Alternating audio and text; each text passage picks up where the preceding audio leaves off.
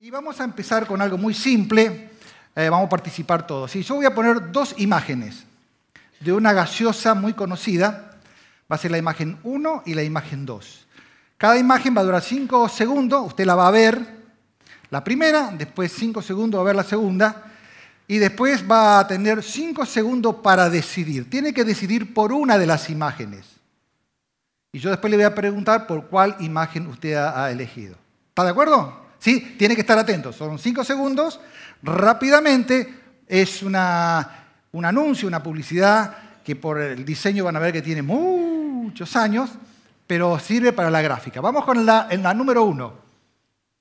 Uno, dos, tres, cuatro, cinco. La segunda. Uno, dos, tres, cuatro, cinco. Listo, fuera. ¿Listo? ¿Ya decidieron? Muy bien. Por la número uno, levánteme la mano.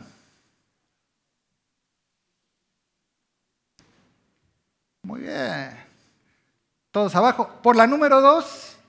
Uno, dos, tres, cuatro, eh, cinco. Eh.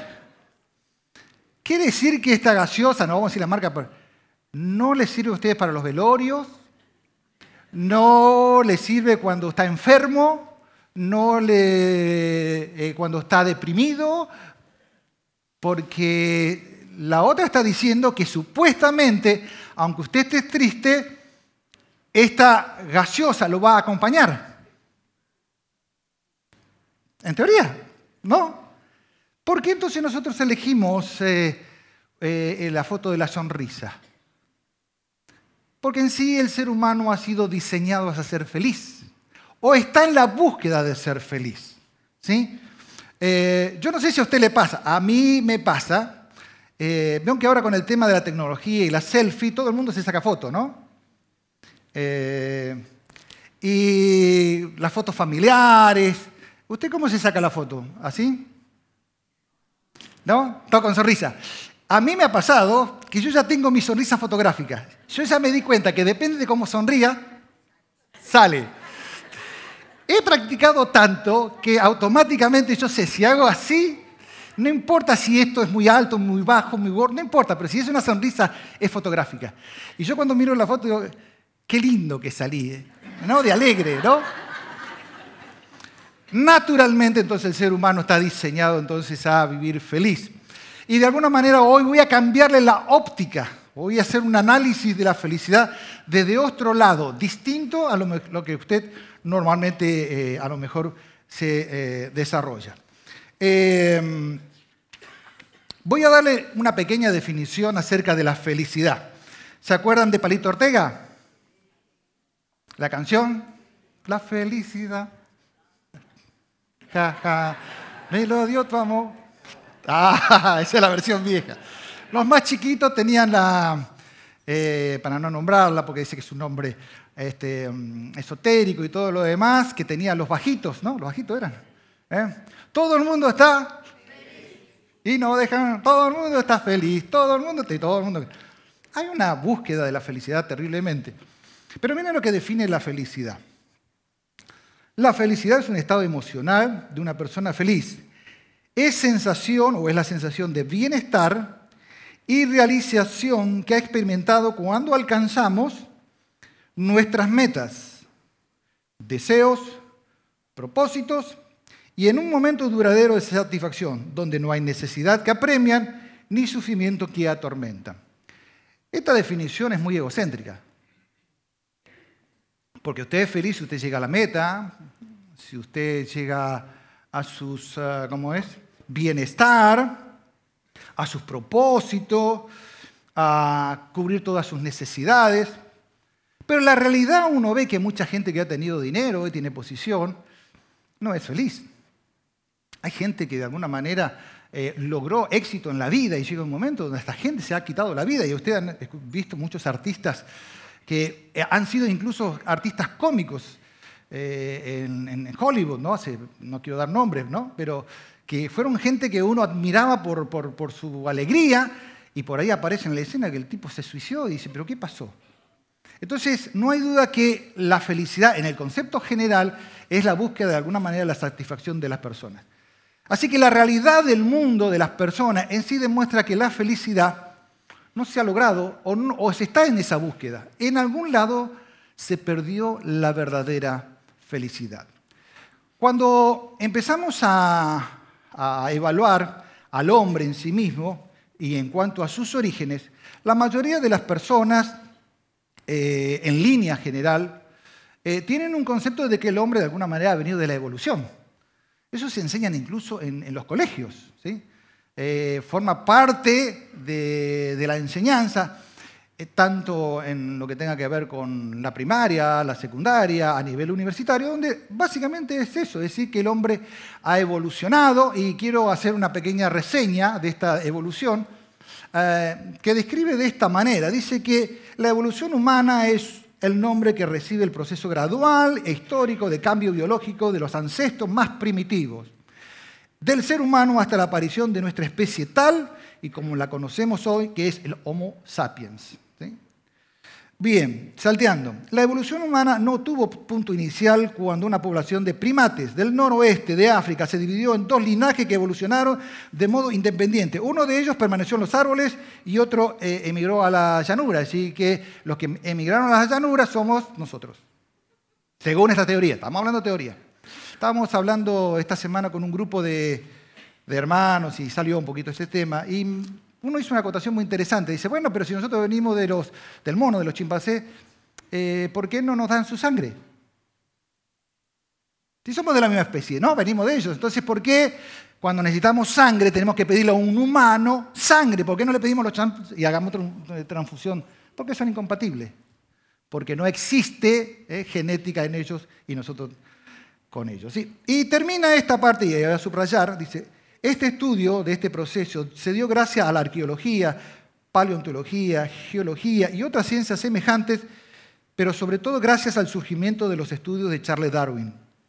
De la, teoría de los orígenes de las especies, que sería este, miren lo que dice, que vino a suplantar al creacionismo o a la generación espontánea como la mayor explicación humana aspecto de sus orígenes. Es decir, que esta teoría suplanta, vino a suplantar, literalmente, vino a decir que la creación humana hecha por Dios es una mentira, que no es real y que real es que el ser humano supuestamente desciende de los monos, de alguna de las líneas de esto. Y ahí empezamos a irnos por, por la tangente. Porque si analizamos que el hombre supuestamente fue evolucionando, la teoría, si continúa, el hombre tendría que seguir evolucionando.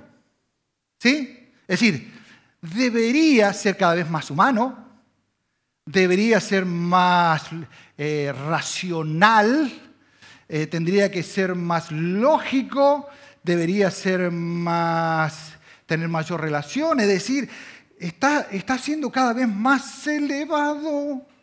Pero nosotros qué vemos? Al revés, cada vez estamos viendo que el hombre va cada vez de mal en peor. Quiere decir que el problema de la búsqueda de la felicidad está totalmente relacionado no por lo que busca el hombre, sino tiene que ver en una relación con su creador. Y el libro de los romanos, y ahí sí vamos a leer el primer pasaje, capítulo 1, versículo 18, esta es la versión de las Américas, es muy similar a la versión de, ¿cómo es?, eh, de la Reina Valera. Dice así, porque lo que se conoce acerca de Dios se hizo evidente dentro de ellos, pues Dios se lo hizo evidente. Porque desde la creación del mundo, sus atributos invisibles, su eterno poder y deidad, divinidad, se han visto con toda claridad, escuche, siendo entendido por medio de lo creado, de manera que no tienen excusa. Todos los seres humanos, por creación, saben, viendo simplemente la creación, que hay un creador. Y la Biblia lo da como asentado como una verdad. Ningún ser humano va a tener la excusa de estar delante de Dios, decir yo de Dios no sabía nada.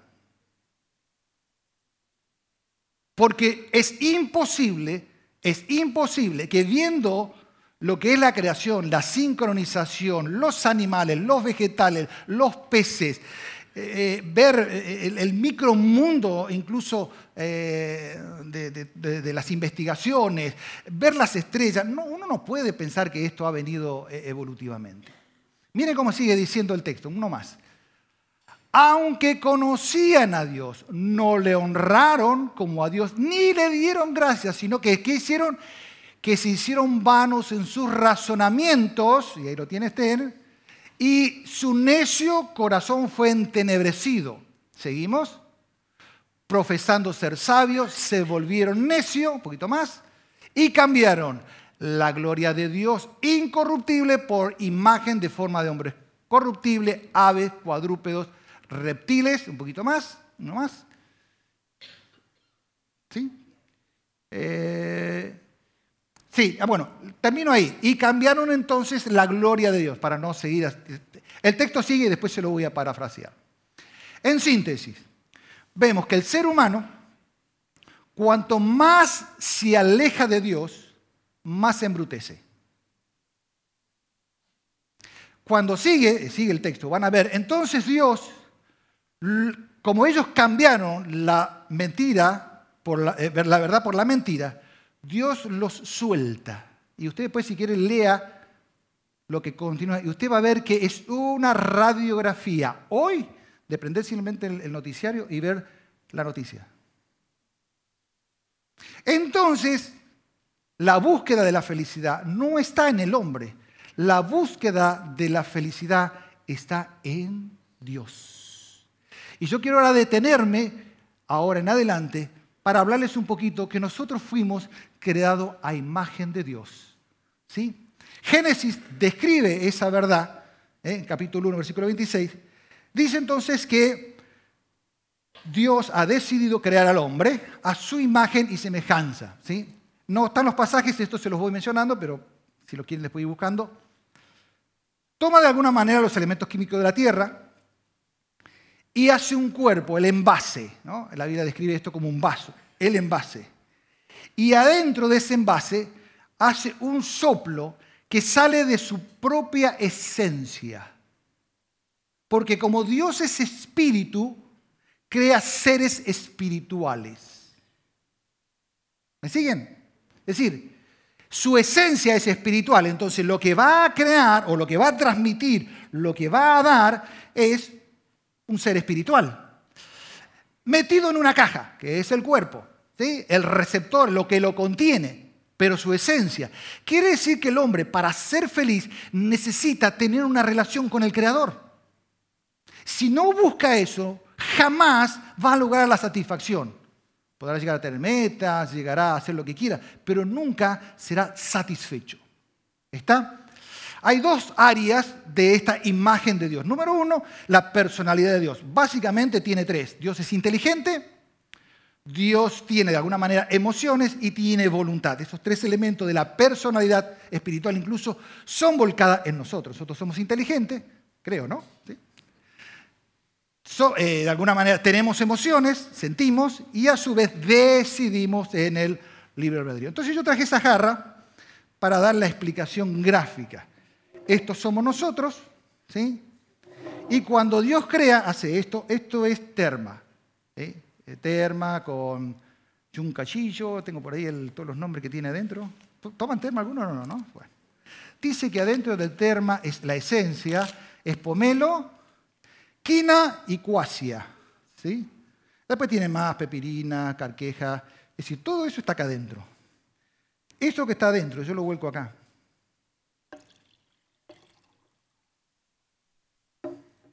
Entonces hay cosas de Dios que está acá, hay cosas de Dios que está acá. Y yo quiero hablar de tres cosas de Dios que está en nosotros o está relacionado con nosotros para que podamos vivir feliz. ¿Estamos de acuerdo? ¿Se entendió hasta ahí? ¿Ok? Muy bien, vamos al segundo pasaje. Número uno, entonces. Dios es luz. Este es el mensaje que hemos oído de Él que hoy os anunciamos, Dios es luz y no hay tiniebla alguna, no hay tiniebla alguna en Él. Porque aparece, hay después varios pasajes, por ejemplo, cuando usted lee Juan, la primera carta de Juan, describe, eh, eh, dice que en él estaba la vida, la vida era la luz de los hombres, y la luz brillaba en las tinieblas, y las tinieblas no la comprendieron. Cuando hablamos de luz, entonces aparece la idea de las tinieblas, porque la luz resplandece de las tinieblas. La primera pregunta que hacemos es, ¿cuándo aparecen las tinieblas? Hoy cantamos una canción de las tinieblas. ¿Cuándo aparece el tema de las tinieblas? ¿Por qué la idea de esta luz? ¿Qué significa esta luz? La tiniebla tiene que ver entonces con los orígenes que Dios ha tenido acerca de sus criaturas. Las criaturas primarias, digamos así, dentro de la creación son las angelicales. Y nosotros después continuamos en otra forma y en otro diseño y en la tierra los seres humanos. A ambos se le dio la misma capacidad, tienen inteligencia, emociones, este, decisión. Pero en el pasado, una vez que hizo la creación, hay una escena que se llama que había un querubín, ese querubín era protector y ese querubín estaba cerca del trono de Dios. La descripción bíblica demuestra que hay un acto de rebelión de parte de él. Decide poner su trono y ser como Dios. Entonces él quiso como hacer un cambio. Dice, Dios tiene un trono, está todo a su comando, yo voy a ser superior. Y voy a subirme a esa altura y voy a establecer mi trono. La Biblia describe que entonces Dios en esa, entre comillas, rebelión, es el inicio del pecado. El pecado literalmente o básicamente, póngale el nombre, es rebelión contra el Creador. Es, por decir, desterrado de los cielos, se calcula que es la tercera parte de los ángeles, y se instala aquí en la tierra. Y se transforma en un nuevo reino. Ese reino se denomina reino de las tinieblas. ¿Por qué es un reino de las tinieblas? Porque confronta la verdad de Dios. Y él, su trabajo es reemplazar la verdad de Dios por la mentira. Y a partir de ahí, él hace ese trabajo, entra en escena y cuando Dios crea a Adán y a Eva, y entonces ahí le permite tomar una decisión, entra la tentación y el hombre cae.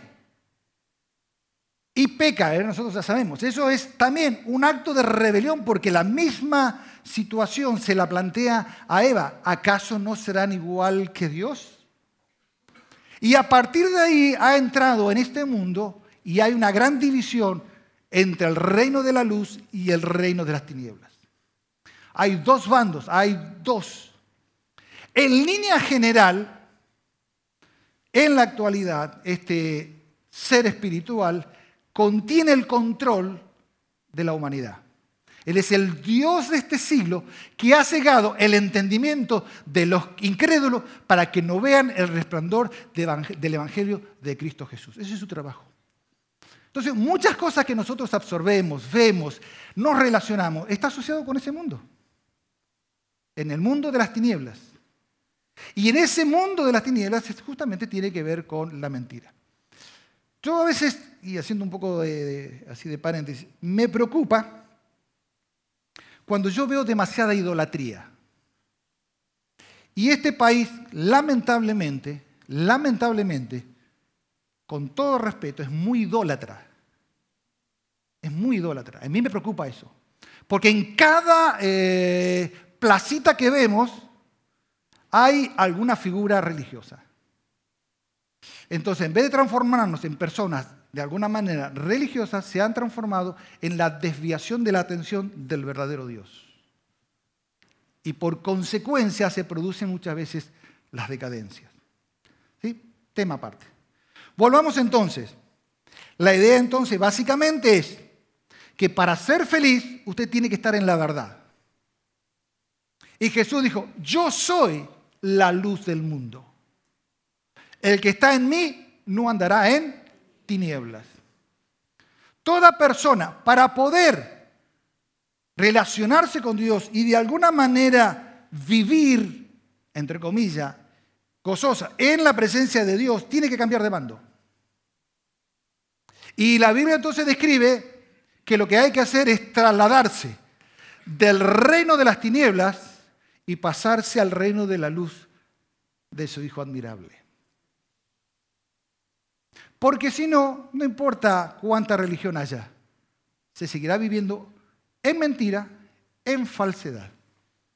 Entonces se va a dar cuenta que para ser feliz hay que, entre comillas, lo primero que tiene que hacer una persona es reconocer que Jesús es la verdad de Dios. ¿Estamos de acuerdo? La pregunta en esta mañana, todos los que estamos aquí hemos sido trasladados de este reino controlado por este ser, de alguna así, y hemos pasado al reino de Dios. Quien está de este lado es un poco como cantamos las canciones. Sí existe, sí hay influencia, pero nosotros pertenecemos al reino de, Dios. ¿Mm? Em, Jesús dijo, y le habló diciendo, yo soy la luz del mundo, el que sigue no andará en tinieblas, sino que tendrá luz y vida. ¿Mm? Y el famoso texto es, porque Él nos libró del dominio de las tinieblas, nos trasladó del reino a su Hijo amado, en quien tenemos redención y perdón de pecados. Por eso saben que cuando Jesús entonces se reúne con los discípulos, en un momento le dice a usted, a ellos, y en lo dice a nosotros, le dice, ustedes son la luz del mundo. Que, y entonces Jesús dijo, bueno, una luz no es para ponerla debajo, es para poner arriba, para que alumbre a todos. Y dice entonces, a partir de ahí, entonces que alumbre vuestras obras, porque quiere decir que ahora yo tengo la verdad, ahora yo practico la verdad, creo en el Señor, creo en Dios, ahora entonces tengo la posibilidad de ponerme delante, de las personas y las personas pueden ver en mí la verdad de Dios que es en Cristo Jesús. A través del testimonio, la palabra, etcétera, etcétera. ¿Está bien? ¿Sí? Muy bien. Así que tenemos parte de esa esencia de Dios. Vamos a la segunda. Tengo muchos textos más, pero como tengo que respetar los tiempos, voy a dar. Vamos ahora al punto número dos. Leemos el tema de Primera de Pedro. Aquí entramos en un tema que va a estar interesante. Así que, como aquel que os llamó es santo, Así también sed vosotros santos en toda vuestra manera de vivir, porque escrito está, sed santo, porque yo soy santo. Hay un tema acá que a veces nos, uh, da cosa decir que nosotros tenemos que buscar la santidad. Hay cosas que decir eso de ser santo, va, espere, espere, espere, pastor, es ser santo. Para ser santo teóricamente tendría que morir. Después de muerto, la gente conocer que es una muy buena persona, porque los que más o menos no, entrarían, pero tendría que ser una buena persona, dadivosa, un montón de cosas, humilde, bla, bla, bla, bla, bla, bla. Eh, la gente conocerme, entre comillas, y entonces ver que yo hago cierto tipo de milagro, ¿no? Y entonces después me van a hacer todo un procedimiento, etcétera, etcétera, una beatificación, creo. Y termino entonces en un nivel de ser un santo. Y la verdad, independientemente de ese proceso, la verdad la Biblia describe de que nosotros somos llamados a ser santos. Y Hebreos dice básicamente algo mucho más fuerte, busquen la paz con todo y la santidad por lo cuanto nadie verá a Dios. ¿Por qué tan rotundo es? Porque es su esencia. Déjenme mostrarlo lo, gráfica, mostrarle la seriedad del tema y la, importancia del tema y después vamos a buscarle la solución, por supuesto. Todavía no se me suicide y se deja, bueno, no, yo no logro, no espere, tiene solución. Pero necesito que, que sepas. Pablo le escribe a los, a los Corintios una carta al principio. Y en la escritura me encanta porque él le, dice a, a, la iglesia de Dios que está en Corintio, a los que han sido santificados en Cristo, Jesús, llamado a ser santos con todos los que en cualquier parte invocan el nombre de nuestro Señor Jesús, Señor de ellos y nuestro. Hemos sido llamados a ser santos. No hemos sido llamados a ser pecadores. Nosotros éramos pecadores, pero ahora hemos sido, recuerden, trasladados de dónde? De las tinieblas a su luz. Al estar ahora en la luz de Dios, nosotros ahora formamos parte del equipo. Dios tiene ángeles santos. no tiene ángeles caídos. Él va a venir con sus santos ángeles. Cuando Él regrese, Él va a venir con su iglesia santa. Entonces nosotros tenemos que entender que pertenecemos al grupo de los santos. Muy bien. Déjenme mostrar un poquito la seriedad del tema. Cuando Dios creó a Adán y Eva en el huerto de Edén, lo puso en un jardín precioso, que sería de alguna manera el hábitat original, el inicio de una nueva vida de la raza humana. Iba a procrearse, iba a ser algo espectacular. Paradisíaco, feliz. Ahí sí Palito Ortega podía cantar la felicidad, jajajaja, ja, ja, ja, y metemos todas las canciones que quiera. Hasta que, por supuesto, entró en el acto de rebelión, peca. ¿Qué hace Dios? En el trono de Dios hay dos creaciones especiales de Dios que se llaman querubines y serafines. Son los que están, digamos, bien ahí cerca del núcleo de su trono. Aunque Dios no está en todas partes, en sí, de alguna manera, tiene un lugar llamado trono. Lo primero que hace, que son los querubines, cuando el hombre comete el acto de rebelión, cierra la entrada, el retorno a su presencia. Y pone dos querubines y lo pone con una espada para que ellos jamás retornen. Es decir, la humanidad no puede volver a Dios en el estado de rebeldía. Entonces, siguiendo cuando Dios decide mostrar su plan al pueblo de Israel y describe la forma de cómo va a comenzar las sombras que iba a venir después con Jesucristo, diseña un arca, eh, perdón, un tabernáculo. Un tabernáculo es una tienda, dividida básicamente en tres secciones, un patio exterior y después tenía, por decir así, una especie de carpa cuadrada dividida en dos sectores. Una parte que se llamaba lugar santo y un lugar que se llamaba lugar santísimo. Ese lugar santísimo estaba el arca, habrán visto la película de Indiana Jones. Y Dios establece que sobre el arca ponga dos querubines mirando. El sumo sacerdote, para poder ministrar en ese lugar, mataba los animales, tomaba la sangre, salpicaba, digamos, por el pueblo, y a su vez venía, él también se redimía, y él venía con esa sangre, entraba en ese lugar llamado Santísimo y depositaba la sangre sobre el propiciatorio, de ahí el término que se menciona que Jesucristo es propicio de mi pecado. La propiciación es la figura del lugar donde se colcaba la sangre. Esos querubines miraban ese lugar, mirando así, para que cualquier humano que podía entrar en el trono de Dios primero pasara por el sacrificio, redimido por la sangre. Le cuento entonces los serafines.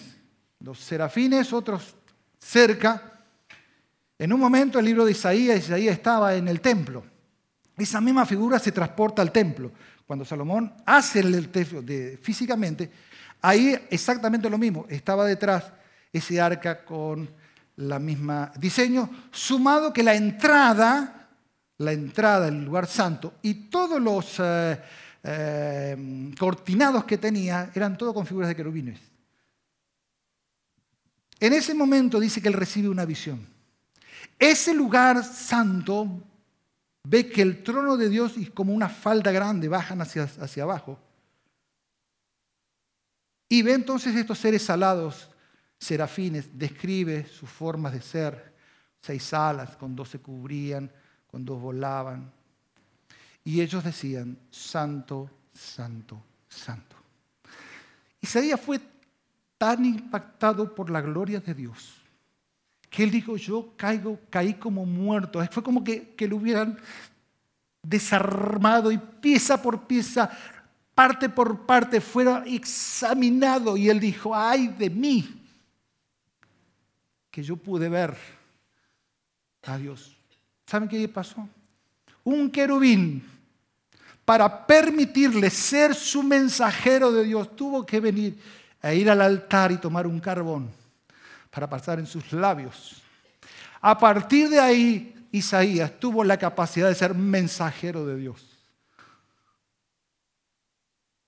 Es serio eso. Y es lindo. Por eso, estar en su presencia involucra esta Bueno, dice, bueno, pastor, ahora, con esto es lo que usted nos dijo, no podemos este, resolver el problema. ¿Y ahora cómo hacemos? ¿Y cómo, cómo hago si nosotros estamos acá? Bueno, tiene solución. ¿Estamos de acuerdo? Primero, ¿por qué dice que somos santos? Simplemente porque la idea de ser santo es ser apartado. Entonces, primariamente existe tres tiempos en la santificación del ser humano. La primera parte de la santificación tiene que ver con tu pasado. Cuando tú conoces la luz de Dios que es Jesucristo y sabes que tienes que salir de las tinieblas a su luz, tú sabes entonces que eh, vas a ser apartado para Dios. Y venís con un bagaje en tu vida que es algunos más o menos prolijas, que ha vivido más o menos ordenadamente, algunos vienen con unos desastres horribles, algunos es difícil de reparar, pero el que viene a Cristo y es perdonado sus pecados, todo su pasado se borra delante de Dios. La Biblia dice entonces que somos nueva criatura. Las cosas fijas pasaron. Es decir, que en el historial de Dios desapareció. Entonces, este enemigo que tenemos en común no puede venirte a decir, che, pero vos hace cinco años atrás y ahora te haces el santito. Entonces uno puede tranquilamente decir todo lo contrario, yo he sido redimido y he sido perdonado. Y Dios me ve primero apartado para Él. Eso involucra que si yo pertenezco al reino de Dios, tengo que tratar de vivir. Y ahí es lo complejo, ¿no? Oh, bueno, de acá es difícil. Bueno, justamente, ya lo hemos visto, de que Dios ha comenzado un proceso. Nosotros siempre hablamos eso, el pastor Leo se los comenta. Estamos en un proceso que vamos yendo ¿eh? lentamente, años tras años, en esta vida de estar apartado de Dios.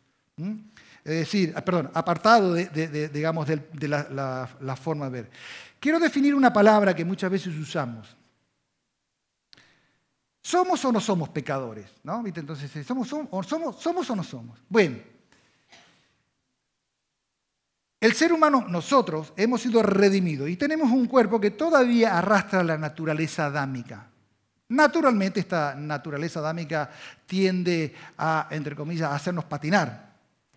Luchamos con nuestras pasiones, luchamos con nuestros deseos, luchamos con la situación, hay, hay una lucha interna. Entonces hay una lucha entre el espíritu y la Biblia dice, y la carne. En la medida de cómo uno alimenta eso, entonces uno va de alguna manera dominando eso. Pero la idea es que a medida que uno vaya avanzando, vaya creciendo, y para eso, para crecer, necesita la palabra de Dios, necesita congregarse, necesita tener dominio propio, etcétera, etcétera, etcétera. ¿Sí? Ah, quería explicar lo del pecador. Nosotros cometemos pecado pero no practicamos el pecado. ¿Entiende la diferencia? El problema es el que practica el pecado. Y si yo le digo el texto, usted va a saber de qué, de dónde viene. Ahora, cometemos pecado, y sí, porque hay cosas que es difícil determinar, viste, si pecas o no pecas. Es decir, un mal pensamiento puede ser, una mala acción puede ser. Es decir, hay elementos que son, entre comillas, mini pecados que nosotros eh, eh, no lo consideremos pecado, pero a ver, tengo una ilustración que me pasó y me hicieron una infracción cuando venía para acá de, las vacaciones. Me la mandaron ahora, entonces hice una investigación, a ver, ¿no? Eh, de 60 kilómetros por hora me sacaron una foto, pasé a 66. Y dijo, che, pero 6 por 6 kilómetros me mandaron una infracción. Entonces hice toda una investigación.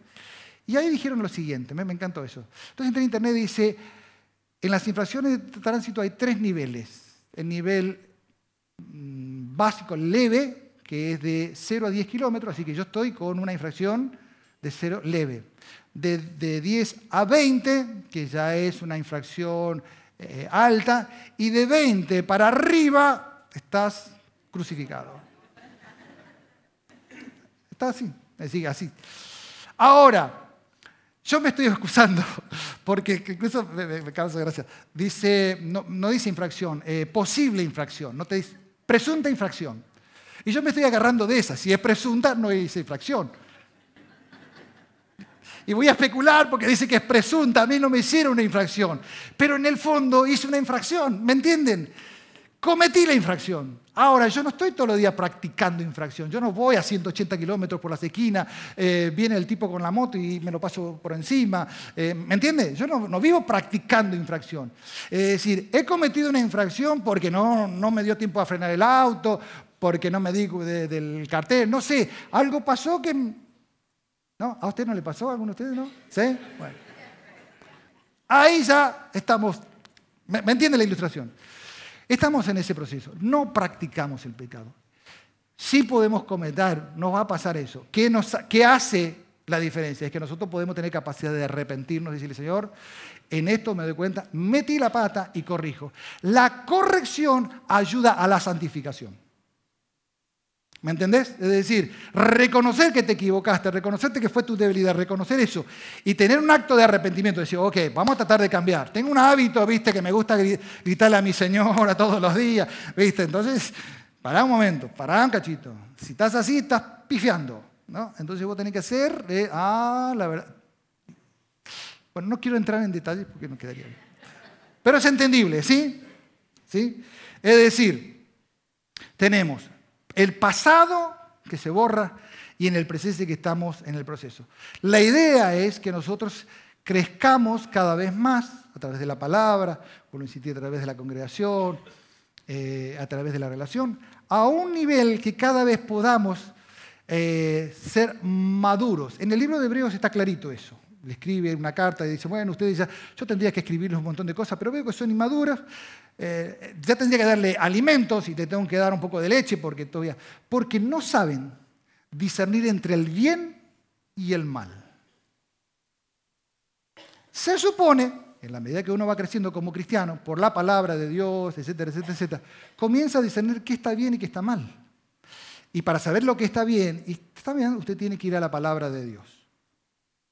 Usted tiene que aprender los principios del reino de Dios. En la figura que era anterior, que tenía que ver, por ejemplo, de la luz y las tinieblas, simplemente, por ejemplo, en los proverbios aparece el mismo dos términos. Por ejemplo, miren lo que dice. La balanza falsa es abominación al Señor, pero el peso cabal es su deleite. Luz, tinieblas. Eh, el hombre misericordioso se hace bien a sí mismo, pero el cruel a sí mismo se hace daño. Luz, tinieblas. Ah, el que con diligencia busca el bien, procura su favor, pero el que busca el mal, este le vendrá. Luz, tinieblas. Así, ¿ves? Tiene que aprender a agarrar proverbios, salmos, la palabra, subrayar en la Biblia, que está bien. ¿sí? Bendecir, perdonar, eh, no juzgar. Eso es santificación. Eso, a la larga, te hace feliz.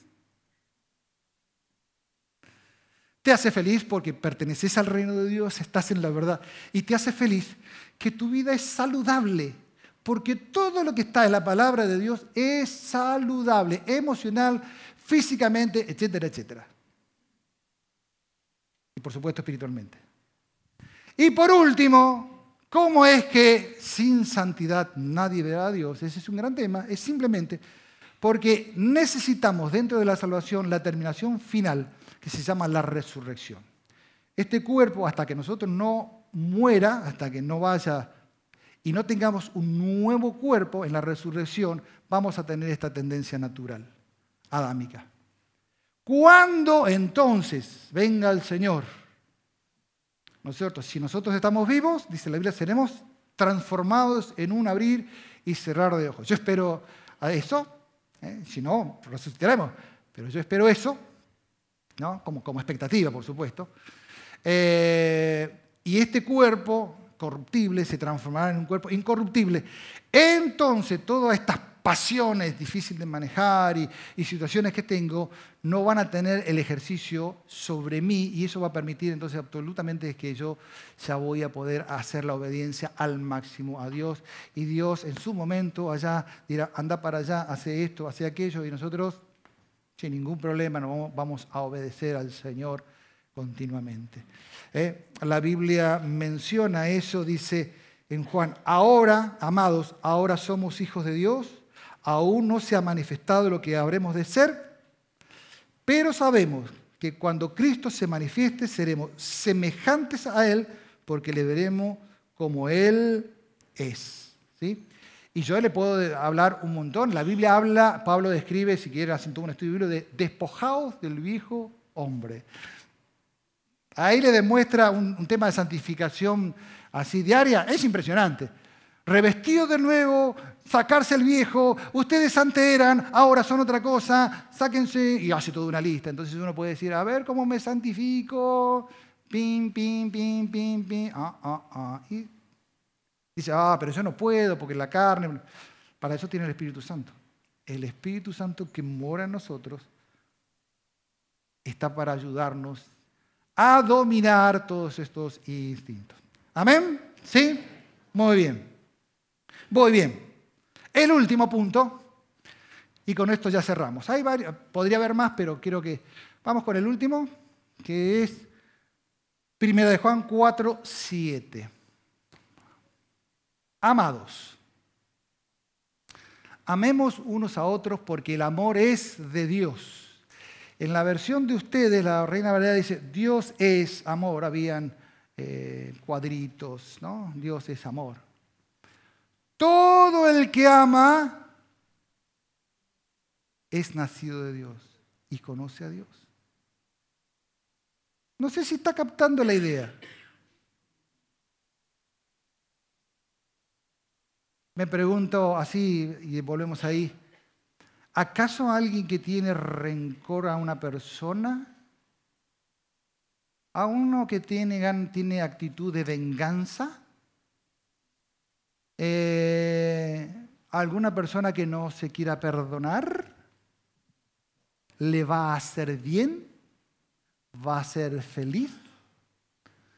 Un acto de venganza porque mi hermana me hizo tal cosa, entonces yo ahora vas a saber lo que voy a hacer. Entonces como ella me vendió tal cosa, yo voy a hacer eso.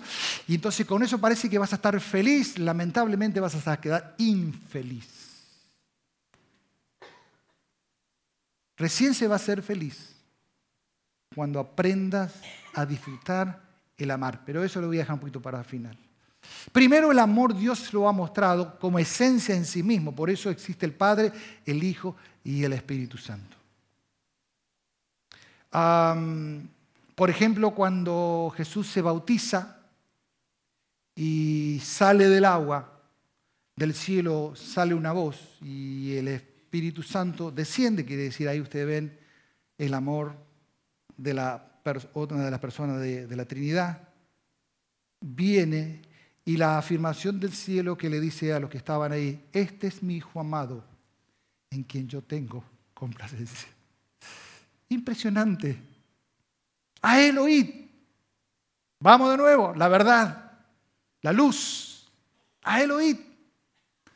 En la oración de Juan 17, es una oración, ah, es una carta de amor impresionante.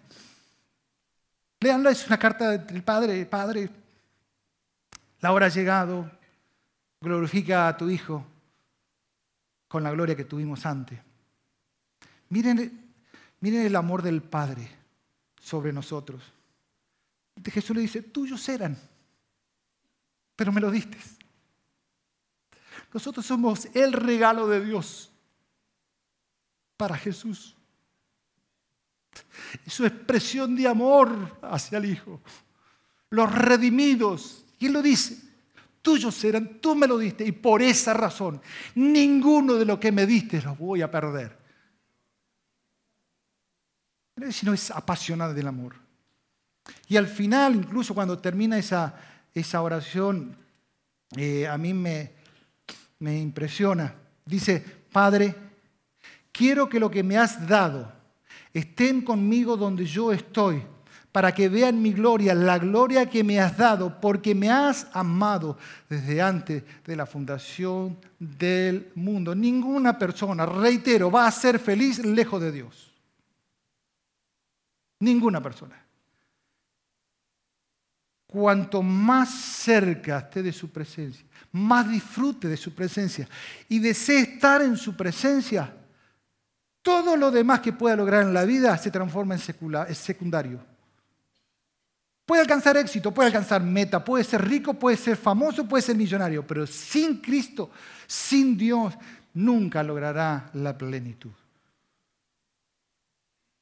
Entonces, tenemos los pasajes súper clásicos, que de tal manera amó Dios al mundo, que nos ha dado, ahora, ¿cómo, cómo cómo recibimos nosotros, cómo Dios demuestra con nosotros. Así que de alguna manera nosotros somos eh, la muestra de amor hacia el Hijo. Y entonces ahora cómo Él nos demuestra, dándonos al Hijo a nosotros. Juan dice algo, nos dice algo muy simple. Miren muchachos, ustedes no amaron a Dios primero. Se confundan. Él nos amó primero. Él siempre nos amó. Y en la decisión de su amor es que da. Por eso el Evangelio es un regalo de Dios y si hay que recibirlo, viene del cielo y hay que creerlo. Por eso todo ser humano, todo ser humano, tiene capacidad para amar. Voy a invitar a los músicos porque voy cerrando. Y quiero detenerme en este cierre final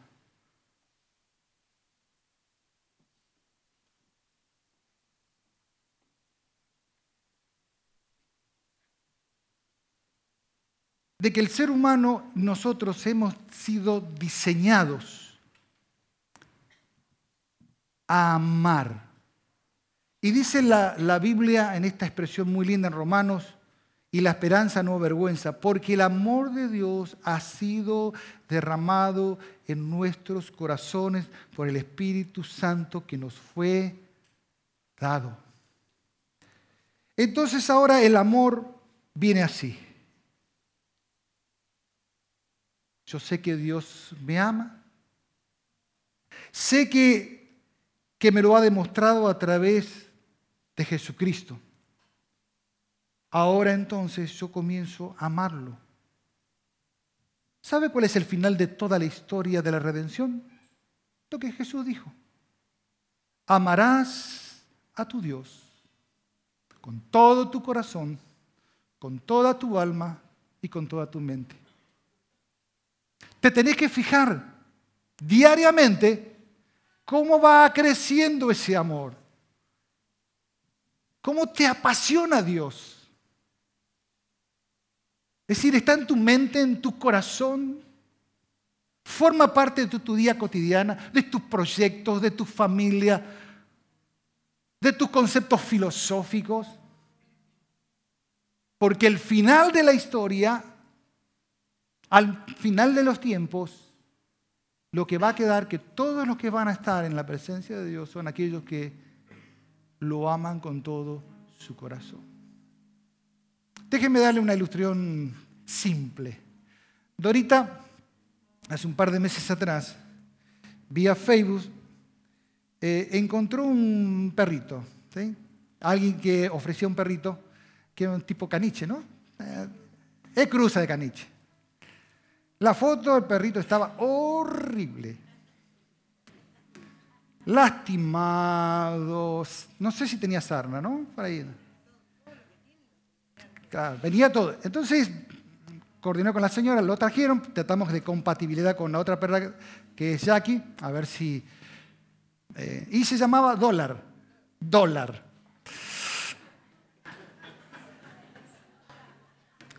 Lo probamos ahí, Hubo compatibilidad, hubo alcoyana, alcoyana, para aquellos que son viejos. Y bueno, comenzó el proceso. El proceso de llevarlo a la veterinaria. Una que otra. Que fue la primera vez y que sí, que no, que esto. Y la segunda vez, no, que lo que pasa. Bueno, vamos a sacarle sangre, vamos a hacer análisis, biopsia. Entonces, va, viene, perdón, ¿eh? Y Dorita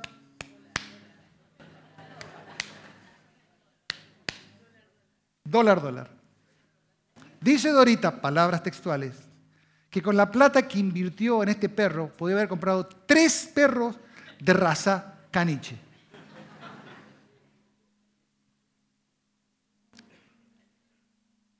Y el proceso de sanación funcionó, tenía hasta el aparato ese. cuando ya volvimos de las vacaciones, ahora, ya estaba sin el aparato, estaba precioso. Miren, yo no he visto un perro tan alegre como ese perro. Y le cambiamos el nombre por Peter. Petercillo, le digo yo. Y bueno, él, lo vio. El tipo está rechocho. entramos nosotros, va, salta. Estamos, está sentado y viene y te la, Y yo digo, nos lo miramos le digo, está súper agradecido. Súper super enamorado, agradecido y está guau, guau, alegre, agradecido porque Torita invirtió 13 él. Es exactamente el amor de Dios contigo. El precio fue muy grande, muy grande. Tienes que aprender a reconocerlo. Tienes que amarlo, apasionarte por Él. Porque Él dio su vida en la cruz. Un precio muy grande que jamás en la eternidad terminaremos de agradecerle el amor de Dios, que nos da una salvación tan grande en Cristo Jesús. Y eso te capacita también a amar, de forma práctica. Amar a las personas más cercanas, tu esposa, tus hijos, parientes cercanos. ¿Y sabe qué? Y te capacita a recibir amor. ¿Saben? Nosotros no somos mucho de disfrutar cuando alguien nos ama. Sí, no disfrutamos a veces cuando alguien, y a veces decimos, a veces no decimos, pero que es la persona que está al lado, que hace por vos cosas, que se interesa por vos, que invierte tiempo en vos. Y a veces en vez de, de agradecer, somos quejosos, engañosos y mm, maltratadores. Yo a mí me sorprendo muchas veces acá, hermanos y hermanas, algunas hermanas especialmente. Yo noto el amor hacia nosotros, el, esfuerzo. Y a veces digo, bueno, por favor, no haga nada. yo decía, no, no, no, no que no haga nada. No, no quisiera que, digamos, ningún, me haga ningún favor ni nada. Pero yo tengo que permitir que ella exprese su amor porque es feliz. Es feliz. Porque el amor de Dios ha sido derramado en sus corazones. Cierre sus ojos y cerramos. Te pregunto a vos, ¿acaso todavía estás en las tinieblas? ¿No sería bueno que fueras trasladado de eso a la luz admirable de Dios? ¿Cómo? Sencillamente, que en esta mañana creas que Jesús es la verdad de Dios. La única verdad, lo único necesario que vos necesitas para volver a reconciliarte, comunicarte, no sé, como vos quieras delante de Dios. ¿Y cómo hago eso? En una oración tan simple puede decir, Señor Jesús, en esta mañana yo te reconozco como mi Señor y mi Salvador para que perdones todos mis pecados, santifiques mi vida. Decido en esta mañana pertenecerte, ser parte tuya, de tu reino, en el nombre de Jesús. Quizás estás acostumbrado, entre comillas, a practicar un estilo de vida difícil que a lo mejor a veces cuesta salir, porque ciertas pasiones, ciertas ataduras que son difíciles de salir, yo no digo que no sean así, pero tienes que tener la decisión en Dios de entregar tu vida. Muchas cosas se salen de las ataduras cuando una persona decide humillarse delante de la presencia de Dios. Quebrar su corazón delante de Dios y decir, yo ya no doy más. Esta situación no la puedo manejar, este, este carácter no lo puedo manejar, esta ese estilo de vida no lo puedo manejar, no puedo salir de mi adicción, no puedo salir de esto. Necesitas entonces ahí quebrarte delante de Dios y decirle, Dios, yo no puedo, pero sí que sé que tú puedes. y el Espíritu Santo que mora en ti comenzará a hacer algo muy poderoso en tu vida. Y cerrando, no te dejes de apasionar por Dios. Ama a Dios con todo tu corazón y con toda tu mente. Cierro con un pasaje y estamos cantando y estamos ofrendando. Este es el final de la historia de nosotros. Dice Apocalipsis, entonces oí una voz, una gran voz que decía, desde el trono, he aquí el tabernáculo de Dios está entre los hombres, y Él habitará entre ellos. Ellos serán su pueblo, y Dios mismo estará entre ellos. Él enjugará toda lágrima de sus ojos. Que ya no habrá muerte, ni habrá más duelo, ni clamor, ni dolor. Porque estas primeras cosas que ahora nosotros vivimos han pasado. El final de nosotros es estar en su presencia. Cuanto más estés en tu presencia, más feliz